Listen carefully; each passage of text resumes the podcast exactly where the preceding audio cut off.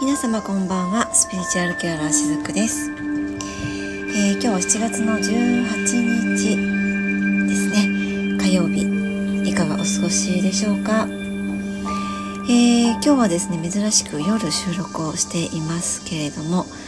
今日はねあの新月なんですね。はい。私あのそれほどねその何かこう先生術みたいなものねこう詳しいわけではないんですけれども結構この月の満ち欠けとかね、えー、そういったものっていうのは昔から割と敏感な方でですね、えー、すごく、まあ、体質的にもえっとそうですね満月の前はすごくね食欲が増したりとか、まあ、あるいはその感情のね起伏が激しくなったりっていうのを、えー、若い頃はねそんな風に結構なっていたりします。まあ、今ではもうそういうのは結構クリアもできたのであの新月満月のタイミングをそんなにね影響を受けなくなってきてですね、まあ、むしろその、まあ、新月満月のエネルギーっていうものを味方につけるっていう、まあ、そういったこう日々の暮らし方もやれていたりするんですね。で、まあ、どうしてね今日夜急遽収録しようと思ったのかっていうとあ、あのあそっか思い起こせば今日新月だったっていう感じではあるんですけれどもここ最近ですねなんかのね鳥の羽を私すごくよく見かけるんですよ。でまあそれはね、えー、散歩をしている時に見かけることがほとんどなんですがあのね毎日見かけるんですね羽がふわっとこう落ちているんですいろんなところで必ず1日1回見てるんですね。で、まあ、羽っていうのは私も好きなモチーフの一つではあるので、まあ、どうしてかなっていうぐらいに思っていたんですけどなんかねこう羽のそのエネルギーを感じながらお散歩をしていたらふと感謝についてお話をしてみたいなって思ったわけなんですね。それで今日この新月というタイミングもありますしあのこの新月っていうのはね自分の中にあるその感謝の意識を広げていくっていうそういうエネルギーが流れているなというのも感じたので今日はねこの感謝についてお話をしたいなと思ったんですね。で、えー、っと実はですね、まあ、これをお話ししようって最後のその決断というか、まあ、本当にそういうふうに意図して決めたに至るまでにね、まあ、いろんなこう心の動きとかもあったんですけれども、えーと、本当に決定的になったのはこういった、まあ、今からお話しするようなね決定的なお話をちょっとあるところで、えー、耳にしたからなんですけれども、えーまあ、とある女性の方がえー、っとね子供のなんですかね、えー、養育センターのようなところにお勤めされている方がいらしたそうなんですね。でその女性の方私と同じぐらい50過ぎぐらいの方みたいなんですけれども、えー、その方にまあ老眼という、まあ、そういう節目がやってきたということだったんですね。で私もね実はつい最近も、まあ、最近というかもう23年前ぐらいから老眼の方に足をまあ、片足突っ込んでいるような状態でいよいよ最近それをね感じていたんですよ。でまあ女性ならね例えばこうお顔のシワが増えてきたりとか頭のね白髪が目立ってきたりとかシミが目立ってきたりなんてするとやっぱりその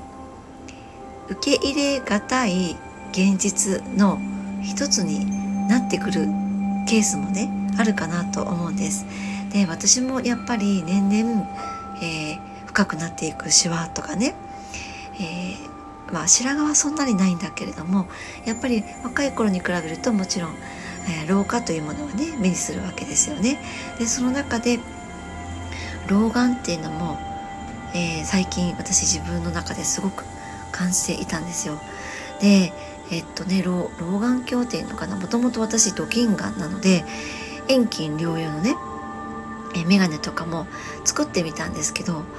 まあ何せ普段コンタクトなので慣れなくってですねなんか余計に見づらいみたいな 状況だったんですね。でどうしてね老眼なんてあるんだろうって本当にねここ最近よく思っていたんですよでもまあえっと先ほど出てきたねその養育センターに勤めていたその女性の方にも老眼という節目がやってきてで、まあ、老眼をかけなきゃいけなくなっちゃったということでその職場でねあのまあそう思いながらも老眼鏡をかけて仕事をしていたそうなんですね。そしたらそこにいるそのあるお子さんがですね「先生眼鏡かけるようになったんでね」って声をかけたそうなんですよ。でその先生的にはあの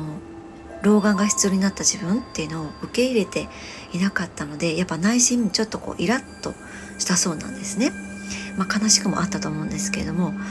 で「そうよ」っていうふうに答えたら「よかったね」って言ってその子供さんが言ったそうなんです。で先生にとっては何が良かったのっていう感じだから、まあ、そうやって「何が良かったの?」って言って返事をしたそうなんですよ。そしたらそのお子さんが老眼をねかけられるまで生きられてよかったねって言ったそうなんですね。で私このお話を聞いて、まあ、今話していてもちょっと涙が出そうなんですけどもあのねなんてなんか私はその日頃のね当たり前のことにあの感謝が薄れていたんだろうっていうふうにはっと思わされた瞬間だったんですね。あの普通に生きてるとその老眼鏡をかけなきゃいけない自分にやっぱ悲観してしまったかねえー、思ったりするわけなんですけどもそのね命がやっぱり短い子どもたちっていうのはいるんですねこういった養育センターに、えー、通所するようなお子さんたちっていうのはやっぱり短命な子が多いです。でそういった子たちからするとね5040まで生きられるかどうかってもうわからないわけですそれすらもね。だからその子たちにとっての夢とかっていうのは、うんまあ、50まで生きられますようにとかねそういったこともやっぱり挙げられるそうなんですね。で、まあ、この話をとあるところで聞いた時になんかねこの当たり前で当たり前のことに感謝するってやっぱり大切なことって分かってはいるんだけどいやもしかしたら私は最近なんかそういったものをねちょっと置き忘れていたかもって思ったんですね。でなんかねどうしてこういった感謝の気持ちを忘れちゃうのかっていうと自分の中にあるその愛の感覚っていうのがちょっとこう疲れていたりとか忙しかったりする中で若干愛の感覚っていうのがね薄くというか、うんま、軽くというか、えー、そんな風になっちゃうと思うんです。そういった時に当たり前っていうものが当たり前じゃなくなってしまって、まあ、それは結局その誰かから見たら当たり前じゃないことが、えー、自分の中では全然当たり前のことになっちゃってしまってそしてそのなってしまった自分の目線で世の中も全て見てしまうってそういった、え、ことにもなってしまうかなって思ったんですね。えー、愛っていうのはそのね感謝の意識で拡大していくものなんですね。えー、私たちってその一人の個体として生きているので何かどこかしらその引き離された感覚っていうのもまあそういった感覚にね陥ることがあってしまうんですよね。なのでなんかその愛が足りない状態愛が足りないと思って生きているっていうことも結構あったりするんですよね。まあ、なので人から愛されたいとか認めてほしいとか褒められたいとかいろいろなその外側から自分に何か、えー、いいものを欲しい得たいっていうものもあったりするんですよね。でも本来は人間っていうのはどの人の中にも愛っていうのはもう標準的にちゃんと装備されているものなんですよね。でもそこに気づかなかったり感じなかったりして自分の中には愛がないってね不足してるっていうふうにまた思ってしまうのも人間だったりするんですけども愛がその標準賞味っていうのはねどういうことかっていうと、えー、まあ愛がなければその自分のために例えばこの放送を聞いてくださっているそのスマホとかもね自分のために用意しないと思うんですよね。あとはお洋服とかも着せてないかもしれないです。ねお風呂も入ってないかもしれないですしまあご飯なんかもねもしかしたら愛がなければ自分に与えていないかもしれないです。でもこの自分を生きるっていう無意識レベルかもしれないけれどもそういった究極の愛がもともと自分の中に備わっているからこそ私たちってここに今生きているんですよね。まあそういった意味でもだから愛がない人なんていうのは一人もいないっていうふうにも思うんです。でもそこにこう気が付かなかったりまあもうそれもいわばこう当たり前のことですよね自分にとってね。でもそれにこう気づけなかったりしたりしてあとはまあその自分はダメな人間だみたいにしてその自分の中にある愛を減らしてしまっている状態の時っていうのはあるかもしれないんですけども愛がないっていう人は、えー、一人もいなかったりするんですね。でもまあどうしてもないっていう意識が元にあることも多かったりするので、まあ、それをその外から得たい、まあ、愛されたい。褒められたい。ってね認められたいなみたいな。その外からもらうことで、えー、満たそうとすることも、まあ、あるかなとは思うんですけれども実際自分の中にある愛を拡大することっていうのは実は可能なんですよね。それは、えー、どういったことかっていうと日々のちょっとした出来事の中にやっぱり感謝を見つけることなんですね。えー、まあ、ただその感謝っていうのは頭の中でするものではなくってやっぱりこうねハートから生まれてくる感覚なんですよね。えー、私もねその例えば親のことがなんかこう嫌いな思いとかがあったりするのに私は両親に感謝していますっていくらその口に出して言ったとしても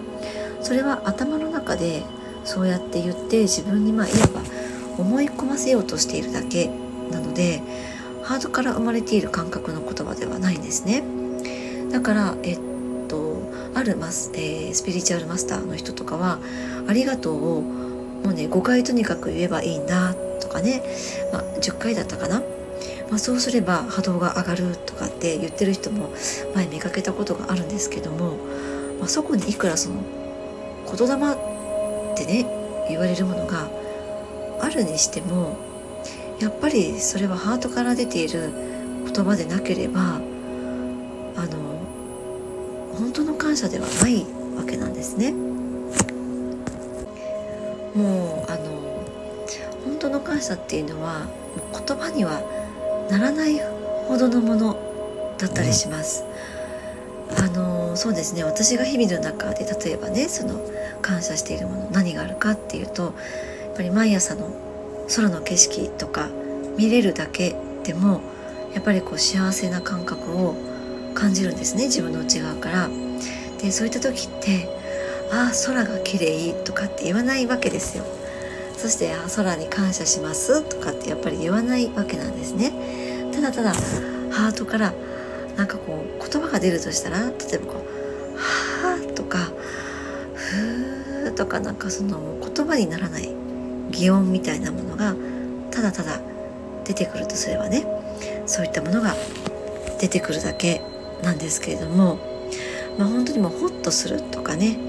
そういった感じですねハートからの感謝の意識ですね。えー、例えば何かこう日頃誰かに助けられたっていう時に、えー、ああありがたいなって思う時っていうのはそれももちろん感謝ですよ。あとはその例えばこう誰かから褒められた時とか何かをいただいた時っていうのもね、まあ、そこにもこう嬉しいなポッてこうね内側にポッて何か花が咲くとかねこうやんわり温かいものを感じるとかそれももちろん感謝の気持ち意識ですよね。そして、まあ、何かしらこうラッキーなものに恵まれた時にあよかったっていうのもやっぱり感謝の意識です。もうだからその日頃普段、うんえー、外側の世界からもいろんな感謝できる出来事っていうのを実はもらっていたりするんですよね。感謝のエッセンスに、まあ、そういった中にまみれて息入れていたりするんです。でそこに、えー、気がつきながら一個一個見つけていくものなんですよね。でももちろんそのね、こうやって、えー、言ってる人がいるから一個一個全てに感謝しようって言ってそのなんだろうな意気込んでするものでもまたないわけなんですよね。もう感じるものです感じる感謝ですね。まあ、そんな風に、えー、捉えて日々過ごしているとそういったこう感謝の素材っていうのはいろんなところに、えー、散らばっていたりしますね。えー、いろんなところで患者のエッセンスを見つけることはできると思います。なのでその毎日、ね、心で感じる感謝を持てる習慣をつけるとそのハートの中で、えー、愛が拡大していく力がまたついてきます。まあ、そうすると外側の何かね出来事とか、えー、存在人によって、えー、自分を満たそうっていう風な、まあ、そういったところからだんだんと距離が保てて、えー、取れていくと思うんですね。なんかねたとえその外側の何かこう誰かから与えられたものとか、まあ、外側でそういう風なものを得ようとしたもので、え、満たされたとしてもそういうのってやっぱりこう、ね、一過性のものだったりするんですね。何かこうそれがまたエネルギーが切れてしまったらもうそこからまた誰かからもらわないとまた復活できないみたいなことになっちゃうので実は自分の中にもその愛の、ね、感覚っていうのはあって、えー、それをま育てていくのは自分自身であってそうするためにはやっぱりこうハートからね感謝の気持ちを感じられるっていうところに意識を持っていきながら日々を過ごしていっていただけると、えいいのではないかなと思っていたりします。まあ冒頭でですね私もちょっと最近もしかしたら感謝の気持ちが足りていなかったのかもしれない、まあ、そういったことに気づかせてくれるためにこの羽たちが、えー、毎日ね私に最近何かこうメッセージをくれていたのかななんて、えー、そんな風に私は今回捉えてみたわけなんですね。で、えー、最後にね一つ私がいつもやっているその感謝の気持ちを自分の中でこう育む、えー、やり方、まあ、ワークなんですけども夜寝る前に今日あったその出来事の中でね感謝できることをまあできれば10個がいいんですけども、まあ、できなければね5つぐらいでもいいので、えー、感謝しながら眠りにつくんですね。もうどんな些細なことでもいいです。今日はあの人と、えー、ランチタイムで、えー、とお互い何か心地よい空間で美味しくランチが食べれたとかそれがまあ職場とかでもいいんですよそんなことでもいいですし今日はなんかいつも苦手だなって思っていたあの人と笑顔で会話ができたとか、まあ、あるいは今日は、えー、そうですねうーんえっと職場で出てきたランチが美味しかったとかそんなことでもいいです。ねえー、今日は散歩中に見かけた猫ちゃんがとっても可愛かったとか、まあ、猫ちゃんを見ただけでもほっとほっこりしたりすると、ね、そういった方もいらっしゃるかなと思うんですね。そんな風に日々の中にある当たり前だってねそんなことにこう感謝っていうようなそういったところにもこう視点を持っていくことで小さな出来事に目を向けつつもそこに丁寧に感じて、えー、そしてそれを大きな感謝というものに、えー、変えていく拡大していく、まあ、そういったことを日々やっていると私はその魂の成熟につながると感じています、えー、よくね魂の成長っていうふうに、まあ、そういった言葉を聞いたことのある方もいらっしゃるかと思うんですけれどもこれからはですねこの魂の成熟の時代になっていくと思っています。はい。成熟ですね。今日のキーワードは成熟です。はい。ということで新,、えー、新月の夜ちょっとこういったメッセージをお伝えしてみようと思って急遽不定期の配信をさせていただきました、えー、今日はですねこの後私は新月のウォーター新月ウォーターをね作ってみようと思っています、はい、またこれについては、えー、どこかでお話をさせていただきますね。今日も最後までお耳寄りくださりありがとうございました。しずくでした。おやすみなさい。